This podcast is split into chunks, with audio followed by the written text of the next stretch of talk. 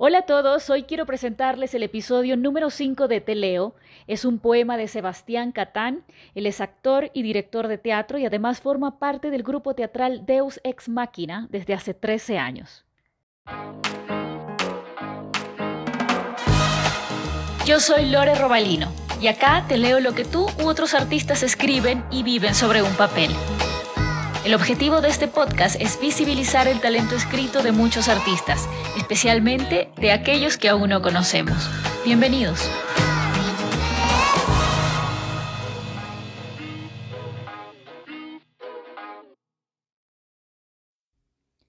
Capítulo 1. Los dos insurrectos, sin saber de la existencia del otro, en igual actitud, hartos de su divinidad, prenden fuego sus certezas y vestidos con cenizas de cielos e infiernos, escapan cada uno por su ventana. Ignorando lo que les concederá la noche, atraviesan el oscuro valle que separa a los dioses de los mortales. Ambos, prófugos, se enrumban desde universos opuestos en una misma dirección, víctimas ineludibles del destino que se ha emborrachado y anda sin escrúpulos. Entra a la fiesta por la puerta de atrás el ángel distorsionado demonio del verbo, con la sobriedad ya en la decadencia y una media sonrisa de perro. Por el lado opuesto, con la puerta principal abierta de par en par, entra la primogénita del tiempo y la poesía, la bellísima, encendiendo un cigarro con el cadáver del anterior y con las pupilas dilatadas de LSD. Se notan por oposición, por contraste. Ella, perseguida por un cortejo de proporciones ridículas de mortales anonadados, él, riendo con dos o tres de los peores vestidos del lugar, una mezcla de excéntricos y trastornados. Nada podrían querer el uno del otro. Los dos omnipotentes se entienden ignorándose. La noche avanza cargada de transgresiones. La fuerte dosis de licor los ha despojado de sus escudos. El ángel catastrófico pisa la pista y desata ebrio el movimiento de sus alas. La divina, amante inmediata de la irreverencia que supura del baile del desastrado y apasionada como es por la danza, posa su presencia frente al ángel que se siente enseguecer por el brillo de la sonriente. Sin resaca alguna amanecen en una habitación en la casa de nadie. El cielo se desploma sobre el mundo. Tres días seguidos llueve. Tres días se dedican a amancebarse, hasta perder el conocimiento hasta que los dioses padres, haciéndose presentes con un grito que triza las paredes y con un movimiento de brazo, los separan. Capítulo 2 ¿Comprenden, madre, padre, que hablamos ustedes y yo distintas lenguas? ¿La distancia entre su boca y mi oído, entre mi voz y su escucha? ¿Ven las partículas entre las palabras y los universos entre las partículas? ¿Reconocen la tierra por la que caminan? Tierra de quebradas y abismos ¿Han cabalgado en los caballos del amor? Bestias eternas que viajan fuera de todas las dimensiones, demonios de lo irracional, ángeles ilógicos. ¿Han escuchado el canto desafinado que gotea de los labios extasiados de Dios o la melodía del grito de guerra que endulce el aire en la cúpula del diablo? Padre, Madre, mi cuerpo y mi alma se reclaman como uno y planean reencontrarse en presencia de ella. Desde hace mucho que no he sido yo mismo, es esa la razón de mi distorsión. Debo verla. Abran la puerta y permítanme salir al jardín de mis delicias. ¿Tan poca sangre tienen en el cuerpo? ¿Acaso no se han consumido cual vampiros en medio del gran beso de la vida? ¿No han sobrevolado colmados de opio los sueños y las pesadillas de su amante? ¿No es suya también esa adicción? ¿No tienen las venas y las arterias atestadas de pirañas que luchan por devorarles el corazón? No me persuadan en nombre de la coherencia. ¿Quién entiende el significado de esa palabra? Coherente es mi escape. En medio de la noche seré un animal que corre por los tejados. No me detengan con precauciones absurdas. Oh madre, padre, que del otro lado me espera lo desconocido, ahí quiero adentrarme, en la exuberante belleza de su naturaleza, y ahí sacudirme la inmortalidad, dejar que el tiempo pase, con ella, perpetuos en lo efímero. Caminaré en el laberinto irresoluble de la mar hasta el día en el cual dejemos caer nuestros esqueletos sobre el pasto eterno en el que descansan aquellos que buscaron siempre dar más y mejor. Entonces, pues, no se interpongan más en lo que acaece inevitable. Capítulo 3. En la cálida muerte de la tarde, con rubíes en los ojos y restos de sol en la vestimenta, atraviesa la ventana el ángel de la distorsión. La belleza, estallada de presente, lo mira llegar, recelosa, precavida. Levanta su coraza de reina de los sentidos para mantener al infeliz a distancia.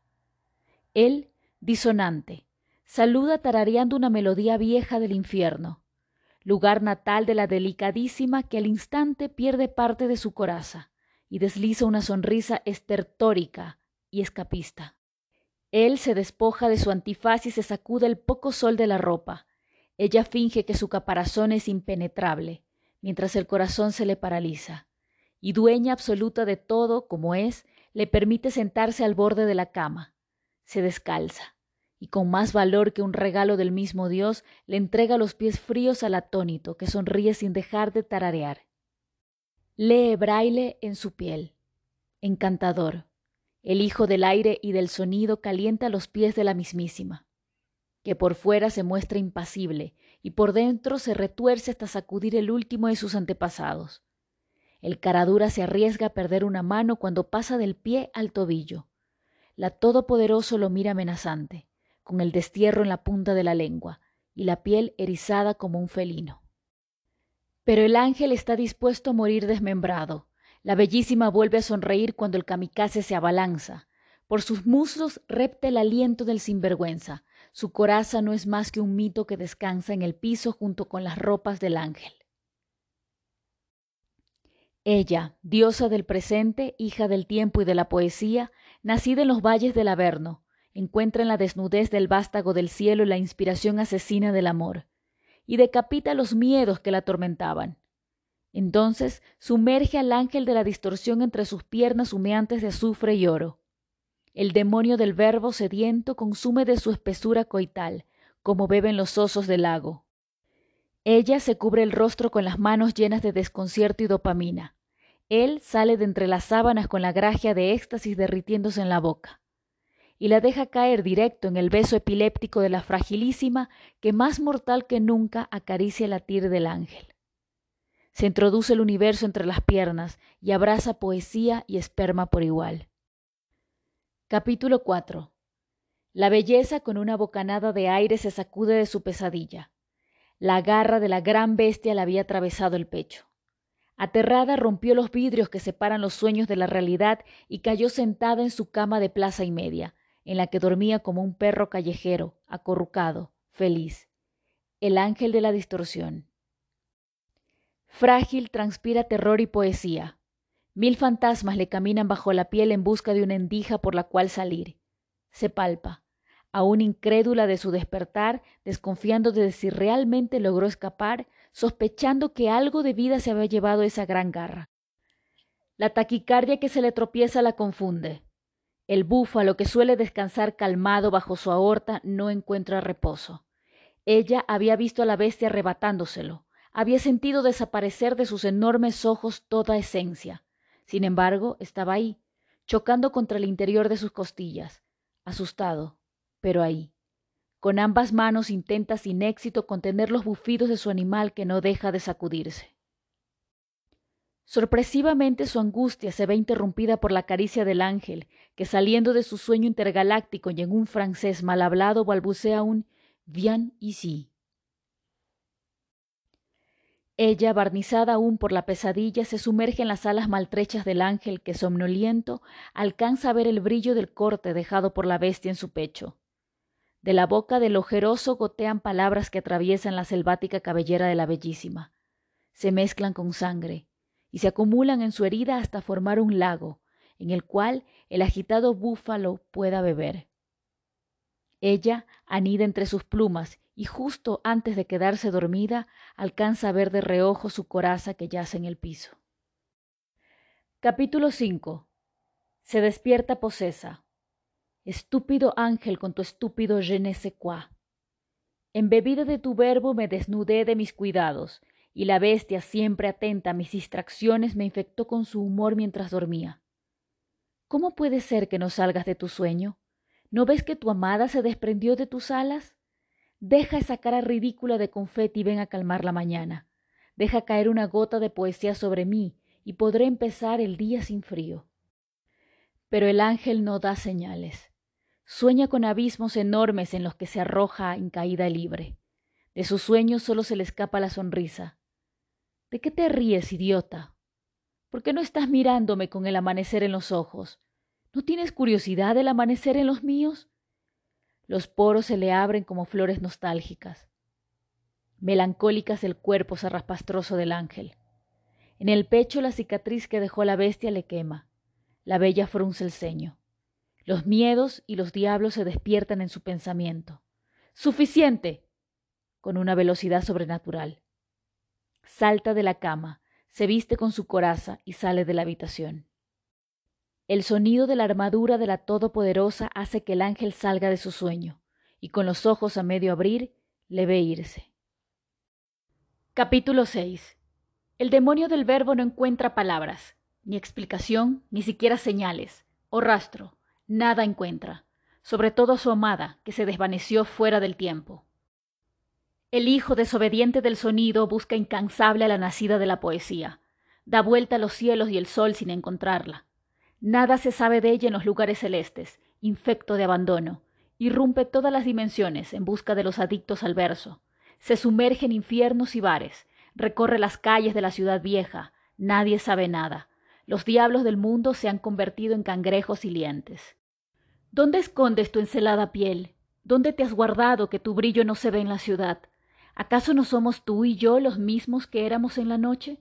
Sal pronto del confín de este sinsentido.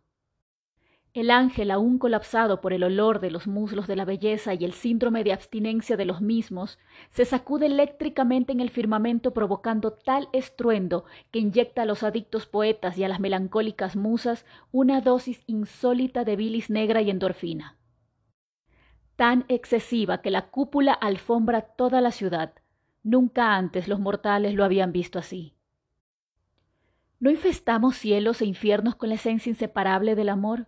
¿No fuimos guiados por el pulso del otro hasta la morada primigenia de nuestras almas? ¿Qué te hizo vestir tu coraza y escapar en el alba? ¿Qué te atacó durante la noche que fuiste una al dormir y otra al despertar? ¿Qué bicho te picó? Deja llegar a mi oído una explicación, amada Áurea, que mi latir se desfasa. El mancebo va con el corazón cargado de dinamita y la mano siniestra rastrillándole ida y vuelta la nuca y el cuello. Con sus alas de lija atraviesa el cielo a toda velocidad. La ausencia de la hermosísima ha oscurecido las nubes y el vuelo del ángel las cargó de truenos. Una neblina de butano repta por las calles cubriendo las huellas del escapista. Esta penuria inflamable atenta con desaparecerlo todo. Capítulo 7. La mismísima no se halla ni a ella misma. Envenenada por el zarpazo de la bestia, ha perdido toda calma. Etérea como es, se esconde a plena vista. La divina está en todas partes, menos donde de verdad quiere estar. Envuelta en el manto zarrapastroso del ángel, vestida únicamente de su aliento. La hija del tiempo, intoxicada por imágenes del pasado y terrores del futuro, elige mantenerse invisible. Teme por su búfalo, pues la noche anterior, sediento, bebió todo el verbo que el joven demonio le depositó en la herida. Y ahora el humor carmesí que brota de su aorta no le basta. Bestia infame, tu ataque durante mi sueño fue tan atroz que convirtió el presagio en cicatriz, y ahora mi latir no se sincroniza con el presente. ¿Qué esperas de mí? ¿Que renuncie a toda la poesía de la humanidad por los versos mal tejidos del plumífero? ¿Que renuncie a mi coraza y deje estropear mi ante? Pero si algo aburre la gran bestia por sobre todas las cosas, es hablar con acorazados, más aún si son dioses, a quienes de por sí tienen baja estima. Las pocas veces que lo ha hecho ha sido porque los celestes bajaron su guardia, y nunca les repitió lo dicho. Así es que las preguntas de la belleza se pierden en el eco eterno de su armadura, mientras la herida en su pecho se ilumina como un faro. Irrumpiendo en el espacio-tiempo como un soldado de la necedad, el ángel de la distorsión, que ya para ese entonces navegaba a punto de naufragar en un universo en penumbra, aparece frente a la recelosa y a la vez estupefacta diosa. De solo verla las sombras se retiran de sus alas y con diamantes en los ojos la mira. Ella quisiera pedir disculpas por su escape, pero la sola presencia del desfachatado le afina el ritmo cardíaco y le devuelve el presente. Tan formidable es la sincronía que pedir perdón es absurdo.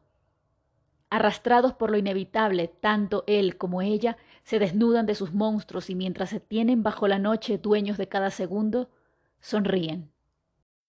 Capítulo 8 Al inicio no fue el verbo, sino la cópula, y ninguno de los dos son dioses, la cópula y la acción primera, y el verbo es una cualidad heredada a todos los hijos del sonido. Cuando la nada y el todo, entes únicos, descubrieron que se correspondían, surgió la cópula. A partir de este momento, de las incesantes uniones coitales entre los dos absolutos, se creó el universo. El éxtasis fue lo primero en aparecer, y se abrió paso entre el todo y la nada, como una serpiente de piel cristalina que exhalaba hidrógeno.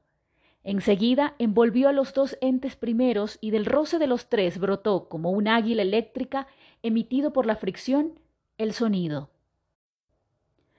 De la piel cristalina del éxtasis y del destello eléctrico del sonido surgió la luz y la sombra, que son un mismo ser con forma de disco y con humor impredecible. Cuando terminó la primera gran cópula, entre los cinco emergió el espacio ente mutable con la capacidad de contener a todas las formas. Así, el cómo de las primeras cuatro divinidades supremas, el éxtasis, el sonido, la luz y sombra y el espacio, y los dos entes absolutos, el todo y la nada. En un primer momento, cuando sólo coexistían estos cuatro seres divinos, se generó una gran orgía, y de este encuentro de proporciones inconcebibles afloraron el caos, el orden y la poesía. Y así y así, copulando y coexistiendo unos con otros, el universo siguió en expansión. Así surgieron el aire, el fuego, la tierra, el agua, y de ellos una gran descendencia de seres divinos conocidos como divinidades menores. Dioses, demonios, ángeles son sinónimos otorgados por los seres mortales para nombrar a todas estas divinidades. El último en aparecer fue el Todopoderoso del tiempo, creador de la muerte, demonio del pasado, presente y futuro. A partir de su llegada todo cambió. Si bien las divinidades eran infinitas, sus acciones dejaron de serlo, y a razón de esto, luego de mucho, mucho tiempo, las divinidades quedaron exhaustas. La cópula se detuvo y nadie intentaba retomarla, salvo el dios del éxtasis que vagaba ansioso esperando que el resto salga de su letargo. Los divinos infelices y hartos de este cansancio, haciendo un enorme esfuerzo, buscaron sin éxito ponerse de pie. Tres veces lo intentaron, tres veces fallaron. Sin embargo, como resultado de estos intentos, los cuerpos de los celestes rendidos en el piso emitieron un vapor con la forma de un cangrejo gigante sin caparazón y con los órganos por fuera. A este ser llamaron Valer o valor. El dios del éxtasis y el demonio del valor se entregaron el uno al otro como si el tiempo no los afectase en lo más mínimo. Celosos de lo que veían, pero no podían formar parte, los cuerpos cansados de los celestes empezaron a supurar un líquido amarillento que envolvió por completo al cangrejo y enseguida se solidificó formando una coraza. A esta coraza la llamaron Metus o miedo. La coraza separó a las dos divinidades, impidiendo que puedan volverse a juntar. Como resultado de esa gran interrupción nació la gran bestia, que por ahora pequeña, Yacía en el piso junto al demonio del éxtasis, que con lágrimas en los ojos miraba la tragedia que los celos de sus iguales habían generado. Sus lágrimas caían en forma de grajeas que los otros dioses empezaron a consumir. Esto les devolvió la vitalidad. De pronto estaban llenos de energía otra vez. Pero el miedo no le bastó solo con el cangrejo y empezó a envolver a todos los dioses que estaban a su alcance. La poesía que había ayudado a construir la coraza, arrepentida, no podía creer lo que había hecho, y sujetando al supremo, pero devastado éxtasis en una mano y a la pequeña gran bestia en la otra, corrió por el valle hasta llegar al lugar donde dormían abrazados el todo y la nada. Ahí creó un abismo tan grande que separó al valle en dos, y al otro lado del abismo fue donde creció la bestia. Capítulo 9. Y no paran de sonreír. Lejos de todo y de todos se devoran a besos. El ángel de la distorsión, demonio del verbo, desatinado por excelencia, y la belleza, diosa del presente, apasionada de la danza, usurpadora del aliento. Entusiasmados se relamen entre sí, como si se besasen por primera o última vez. Vampiros, ávidos, insaciables, beben uno del otro como de una fuente inagotable. El búfalo que vive en el pecho de la bellísima le atraviesa las costillas. El búfalo del ángel se le escapa por la boca. Los dos animales corren por el valle que separa a los dioses de los mortales, hasta llegar al precipicio donde el todo y la nada se encontraron por primera vez. El ángel y la belleza se miran con el infinito en las pupilas, búfalos con naturaleza de pájaros. Al borde del acantilado, ella prende fuego su coraza, y él deja caer sus alas. Nunca más podrán usarlas. Abandonan por fin sus divinidades. Los ojos de los dos se abren como lunas, se ven otra vez, por primera vez. Nada pueden hacer para evitar el salto suicida que están por dar. Frente al abismo los espera la gran bestia, orgullosa. Se despiertan con dolor de cabeza y licor en el aliento. Una luz de final de tarde entra por la ventana. Imposible saber cuánto tiempo durmieron. Se miran de reojo con la mirada media hasta por la resaca. Ella sonreída se acerca. Él, con las dos manos, le sujeta el rostro mientras la besa. En el gran abrazo se descubren desnudos y sin soltarse ni por un segundo, vehementes, impetuosos y definitivamente mortales, cogen. Capítulo 10. Se acerca la muerte a los amantes, saturada del capricho de los dioses que envidiosos la envían a sofocarlos. Escupen los divinos sobre las brasas que calientan la tierra y no las nubes. Sin enterarse, las futuras víctimas beben whisky barato, aniquilan el último resto de un cigarrillo de hashish, forcejean por desvestirse uno al otro en un callejón alfombrado de niebla. Se consumen adictos, detrás de un bar que supura el sonido distorsionado de Londres en los setentas. A ellos poco o nada les importa los conflictos de los dioses están sumidos en pulsiones menos etéreas y más interesantes. Los celestes bien pueden ir a tomar por culo. La neblina se espesa, los faros tartamudean hasta apagarse. Los gatos saltan de los basureros, maullan y huyen. Ella, apretando la cabellera de su amante, maulla también, mientras él, arrodillado, le desliza poesía entre las piernas. La nariz podría estallarle contra la pelvis, piensa la muerte embelesada con la imagen. Gracias por acompañarme en este episodio número 5 de Teleo. Si te gustó la lectura, coméntalo a través de mi página de Instagram, arroba lorrobalino. Y si tienes lecturas que desees escuchar en este espacio, pues también son bienvenidas. Nos escuchamos en el próximo episodio. ¡Chao!